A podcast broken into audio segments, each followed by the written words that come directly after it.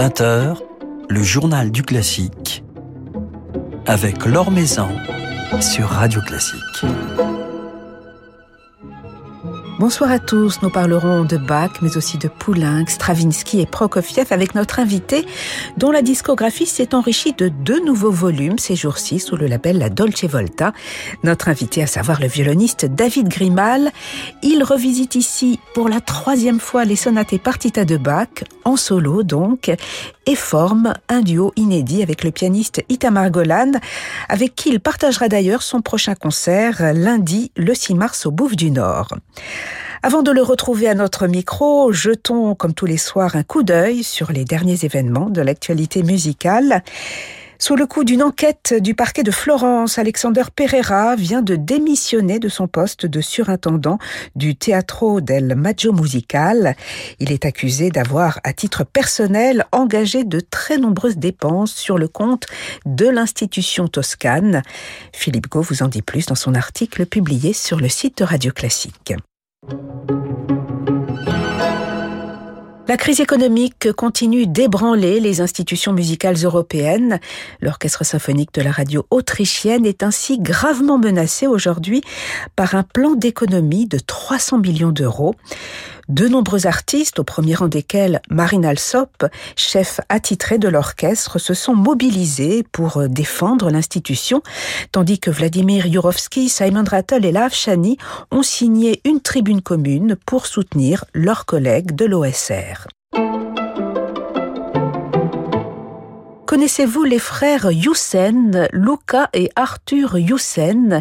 Ces deux jeunes pianistes néerlandais forment un duo qui connaît un vif succès sur les scènes internationales. Ils étaient notamment, il y a quelques semaines à peine, les invités du Festival Mozart de Monte-Carlo, à l'occasion d'un concert de l'Orchestre Philharmonique de Monte-Carlo, dirigé par Kazuki Yamada, concert que nous diffuserons d'ailleurs euh, samedi 11 mars sur Radio Classique.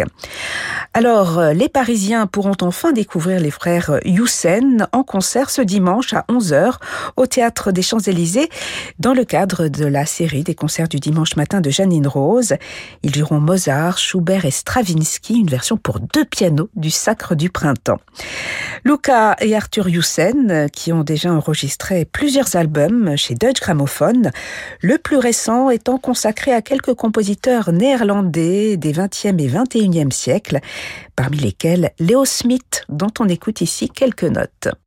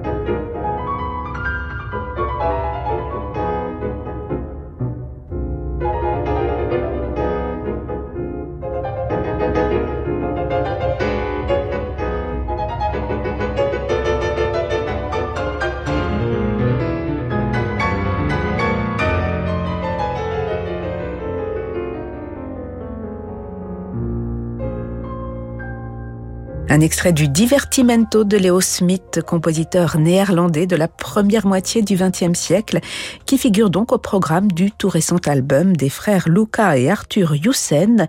Ils seront en concert ce dimanche à 11h au Théâtre des Champs-Élysées. Maison sur Radio Classique.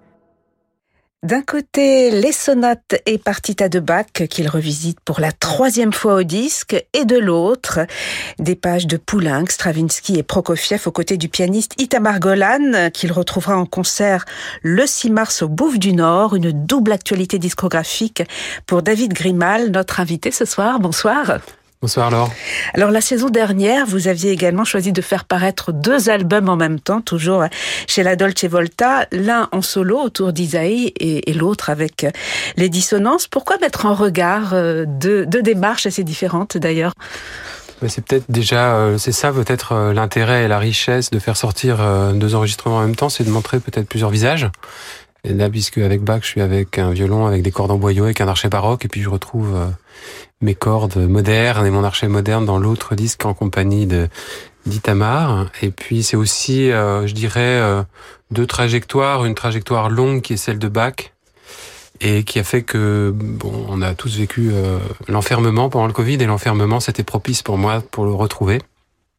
Et puis une trajectoire plus fulgurante, c'est celle de la rencontre avec Itamar Golan, qui est une rencontre absolument merveilleuse, qui a eu lieu il y a, il y a un an et demi à peu près. Et donc, euh, il fallait, il fallait le, la saisir. Voilà, donc d'un côté, il y a votre rapport seul avec la musique de Bach et de l'autre, vous êtes dans le partage avec en l'occurrence un, nouveau partenaire. Ces sonates et partitas de Bach que vous avez donc réenregistrées, c'est votre troisième version au disque. Vous dites dans la préface qu'elles questionnent et qu'elles vous font prendre conscience de l'abîme, de l'infini. Jouer cette musique, la musique de Bach, est-ce que quelque part c'est une sorte d'introspection? Oui, c'est-à-dire que on croit qu'on a grandi, mais en fait c'est lui qui a grandi avec les années. Et, donc on croit s'en rapprocher et en fait comme l'horizon il s'éloigne au fur et à mesure qu'on se rapproche et il interroge encore plus. C'est pour ça qu'il y a ce sentiment d'abîme qui est euh, concomitant à un sentiment aussi de, fraternité et de protection. C'est-à-dire que sans lui, je pense que les violonistes pourraient pas vivre en fait, tout simplement. Et, euh, il nous prend avec lui, il nous emmène avec lui, mais il nous emmène très haut, il nous emmène très loin, et il nous oblige, il nous oblige à, être à la hauteur. Et on peut pas être à la hauteur, en fait. Donc à chaque fois, c'est une tentative. Donc il vous emmène très loin au fond de, de vous-même en tant que musicien, en tant qu'être humain, Bach. Absolument, c'est le miroir de notre âme.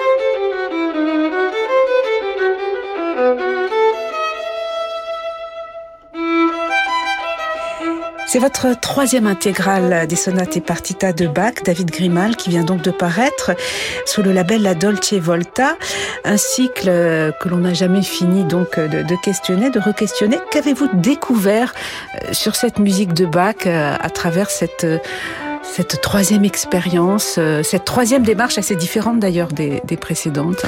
Et en fait, déjà, c'est comme ce que je disais, c'est le temps long. C'est-à-dire, de toute façon, c'est une musique qui m'accompagne quotidiennement, à la fois dans, ma pratique et dans mon enseignement. Euh, donc, elle s'est sédimentée, elle a évolué, elle, je, je remets en cause énormément de choses. Et puis ensuite, au moment de l'enregistrement, effectivement, le fait de le faire sur des boyaux purs et d'utiliser un archet de Pierre Tourte qui est à peu près euh, contemporain euh, des œuvres, euh, c'est toute une autre recherche, c'est toute une autre approche de l'instrument. Et c'est fascinant, c'est passionnant, c'est hum, très difficile aussi. Donc ça n'a pas simplifié les choses, je dirais. Au contraire, ça les a encore complexifiées, ça les a encore enrichis aussi. Et qu'est-ce que cela vous a révélé comme couleurs différentes, comme rythmes différents, comme sensations différentes bah, Tout ce qui est danse, en fait, avec cet archet, il y a une évidence qui vient de l'articulation de l'archet, de la légèreté. L'intonation est beaucoup, beaucoup, beaucoup plus difficile avec les cordes en boyau pur. Euh, surtout qu'au moment de l'enregistrement, il faut les changer souvent, il faut les accorder, etc. Donc ça, c'était quelque chose qui n'était pas toujours forcément plaisant. Mais la récompense, c'est effectivement parfois sur certains accords une sonorité particulièrement pure, particulièrement riche, où on a l'impression d'être plus proche, effectivement, de, de ce qu'a entendu peut-être Bach, même si le diapason était sans doute plus bas. Alors, tandis que sort votre troisième intégrale des sonates et partita de Bach, David Grimal, on découvre un, nouveau duo que vous formez avec le pianiste Itamar Golan, avec qui vous avez enregistré des pièces de Poulenc, de Stravinsky et de Prokofiev, un autre album qui sort sous la Dolce Volta. Itamar Golan, c'est un pianiste que l'on connaît bien, c'est un pianiste qui connaît bien les violonistes, il a joué avec les plus grands, entre autres Maxime Vengerov. Comment est né euh, votre duo et qu'est-ce qu'il vous a permis de découvrir dans cette musique pour violon et piano nous nous sommes rencontrés euh, lors d'un festival sur euh, l'île d'Elbe il y a quelques années. Et on se connaissait depuis très très longtemps, mais on n'avait jamais joué ensemble. Et on a passé quelques jours ensemble et c'était absolument merveilleux comme rencontre, pas seulement musicale, mais aussi intellectuelle, humaine. Euh, Itamar, c'est quelqu'un de très particulier, c'est un poète, c'est un, c'est un, un, homme très doué, euh, un pianiste euh, extraordinaire, euh, qui, qui, est un, c'est un créateur, c'est un coloriste, enfin. Et puis c'est effectivement un pianiste de violoniste. Nous avons joué quelques concerts ensemble et euh, la fusion est absolument totale. Donc c'est, euh, il, est, il, est, à la fois à l'écoute, il porte beaucoup, il apporte beaucoup parce qu'il a une personnalité extraordinaire et il connaît très très très bien le répertoire, ce qui fait qu'il a une espèce de perfection de jeu qui vous qui vous oblige aussi à, être à la hauteur d'une certaine manière. Et puis, euh, et puis on s'entend, euh, enfin on s'entend extrêmement bien. C'est vrai, c'était vraiment un coup de foudre pour moi. Voilà. Donc, euh, je suis très heureux qu'on ait eu l'occasion d'enregistrer relativement rapidement ce répertoire. Et j'ai hâte de continuer en réalité avec lui, à explorer.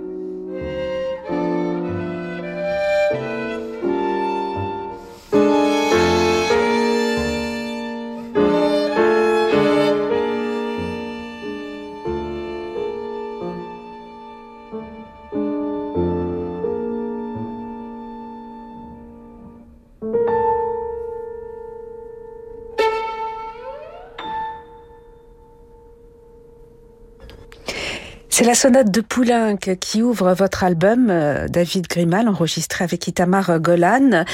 La sonate pour violon et piano de, de Poulenc, qui n'est pas la plus connue de, de, ces sonates, qui est une œuvre à la fois touchante, nostalgie, avec cette nostalgie si élégante, et à la fois violente et, et âpre. C'est une sonate qui est liée à la guerre. Oui, c'est une sonate de guerre, à l'instar de la première sonate de Prokofiev, qui figure aussi sur le disque cette guerre qui nous voilà qui nous enveloppe à nouveau euh, malheureusement. Et c'était euh, le programme de ce disque a été un peu choisi à dessein aussi euh, parce que il symbolise à travers Stravinsky qui est russe et qui était à Paris donc qui a vécu euh, beaucoup d'années et qui a produit des œuvres extraordinaires à Paris. Il symbolise la fraternité qu'il y a entre les, les peuples en Europe et je considère que la Russie fait partie de l'Europe même si en ce moment c'est compliqué euh, Prokofiev qui est né en Ukraine en réalité, et, euh, et Poulain qui nous raconte aussi la guerre d'Espagne et qui nous raconte aussi la guerre. Et je dirais que Stravinsky dans le divertimento, lui, c'est une musique lumineuse, ce n'est pas une musique de guerre, c'est une musique euh, de la vie, de la fête. Et la fête qu'on espère retrouver, de la vie, de la fraternité, de l'amour, de la lumière qu'on espère retrouver au milieu de ces deux sonates de guerre qui, qui scandent la période terrible qu'on est en train de traverser. Et justement, tout ce que l'on est en train de traverser en ce moment, la guerre à, nos portes, cette crise également qui ébranle la société, en tant que musicien, euh, c'est quelque chose qui a des, influences sur, sur, votre, sur votre façon de jouer, sur votre répertoire. Oui, ça, ben ça bouleverse. Je veux dire, tous nous sommes touchés, nous sommes bouleversés, nous suivons dans notre quotidien euh, le déroulé de ces choses atroces. Donc évidemment, on n'est pas dans un monde à part. Après, l'état du monde nous fait peur. Les portes qui se ferment, euh, les énergies négatives euh, dont on sent qu'elles sont très épanouies en ce moment dans tous les pays. On sent que tous les pays sont en danger. Alors forcément, quand on est musicien, on a des valeurs euh, orientées vers les lumières, vers le partage, vers l'amour. Donc on souffre. Mais quand, quand, vous jouez par exemple une sonate de guerre comme celle de Prokofiev, vous, vous pensez à, à Poutine, c'est Itamar Golan qui dit justement qu'il imagine Poutine donnant des ordres terribles à ses soldats. Est-ce que tout cela a des répercussions sur, même sur votre perception de, de la musique? J'ai plutôt tendance à penser aux victimes qu'aux bourreaux en général. Oui, oui. Et c'est vrai que oui, je parfois quand je joue, quand je joue des bis dans des concerts, je, je me connecte beaucoup aux gens qui souffrent. Mais les gens qui souffrent, qui est la guerre en Ukraine ou pas, de toute façon, il y en a beaucoup trop. Alors euh, cette souffrance, on l'aperçoit à travers euh, ce répertoire que vous avez enregistré, David Grimal avec Itamar Golan, à travers notamment euh, la musique de Prokofiev, cette sonate de Prokofiev qui évoque la guerre. Et vous dites, euh, la violence, la noirceur, le désespoir font aussi partie de, de la culture russe. C'est très fort. Mais c'est vrai. C'est un peuple qui souffre depuis longtemps. Il a toujours été opprimé. Il a toujours vécu dans une forme d'oppression. Euh, je veux dire que Poutine glorifie Staline qui a quand même envoyé au goulag des dizaines de millions de Russes. Euh, donc c'est pas nouveau cette histoire. Et c'est, il y a effectivement une culture de la souffrance. Je me souviens de mon professeur euh, Philippe Hirschhorn, qui était donc né à Riga lui aussi, et puis qui était voilà, qui avait subi ou grandi, subi et grandi avec l'école russe, et et il y avait cette souffrance, elle était permanente. Elle était permanente. Et si on ne souffrait pas assez, en fait, ça voulait dire qu'on ne sentait pas assez les choses. Et il y avait cette anecdote des violonistes russes, quand ils ont vu Perlman pour la première fois, ils ont vu un, un, violoniste qui souriait en jouant. Et ça avait été un choc pour eux à l'époque. Donc ça, c'était à l'époque euh, soviétique, mais je pense qu'effectivement, cette culture de la souffrance et de la violence que l'on s'inflige et qu'on inflige aux autres, c'est quelque chose de profond, malheureusement. Et comment elle se traduit euh, chez Prokofiev, par exemple on entend bien dans cette sonate, hein, qui est une, qui est un chef-d'œuvre absolu d'ailleurs, mmh. ceci étant dit. Euh, on voit bien le, le, cimetière, le vent dans les tombes. Euh, ensuite, le, de ce deuxième mouvement, Allegro brusco, très violent. Mmh. On a des, des, on prend des coups en fait, hein, tout simplement. Euh, puis il y a quand même la poésie de euh, de ce troisième mouvement, une espèce de chanson russe. Alors voilà, il y a tous ces paysages euh, qu'on retrouve chez Shostakovich, qu'on retrouve dans les symphonies de Shostakovich aussi, où il y a toujours euh, la bougie au coin du feu pour se réconforter, alors que le, le temps est tellement rude et que la société est tellement dure. Donc il y a toujours l'amour, il y a toujours la tendresse, il y a toujours la nostalgie, euh, ce qui nous touche tellement, mais dans un monde violent. Voilà, donc euh, cette sonate de Prokofiev associée à la sonate pour violon et piano de Poulain, qui est au divertimento plus lumineux de, Stravinsky dans cet album qui vient de paraître, David Grimal. Et cette sonate de Prokofiev, vous la jouerez le 6 mars au, Bouffe du Nord Absolument. Avec en première partie des, pièces pour euh, violon seul En première partie, je jouerai euh, la quatrième sonate de Jeanne Isaïe pour violon seul et la deuxième partie Bach avec la fameuse chaconne. Et tandis qu'est sortie votre troisième intégrale des sonates et partitas de Bach également sous le label La Dolce Volta. Merci beaucoup. On se donne rendez-vous donc le 6 mars au Bouffe du Nord pour vous applaudir, David Grimal. Merci infiniment. Merci.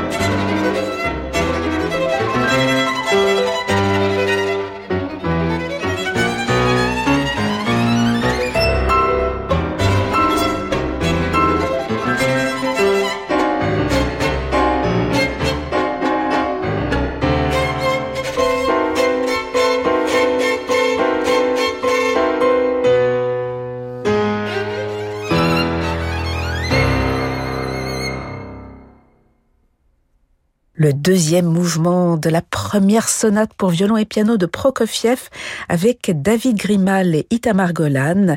David Grimal et Itamar Golan qui seront donc en concert lundi prochain, le 6 mars, au Bouffe du Nord, à Paris. David Grimal retrouvera ensuite ses complices des dissonances les 18 et 19 mars à Caen, puis les 25 et 26 mars au Havre, pour des concerts dédiés à Brahms, incluant notamment le double concerto avec David Grimal et Anne Gastinel en soliste qui donneront en alternance et avec la complicité de Philippe Cassard également l'intégrale des trios de Brahms. Voilà, c'est la fin de ce journal du classique. Merci à Diane Chambriard pour sa réalisation. Demain, notre invité sera le pianiste François Dumont. Mais tout de suite, je vous laisse avec Francis Drezel. Très belle soirée à l'écoute de Radio Classique.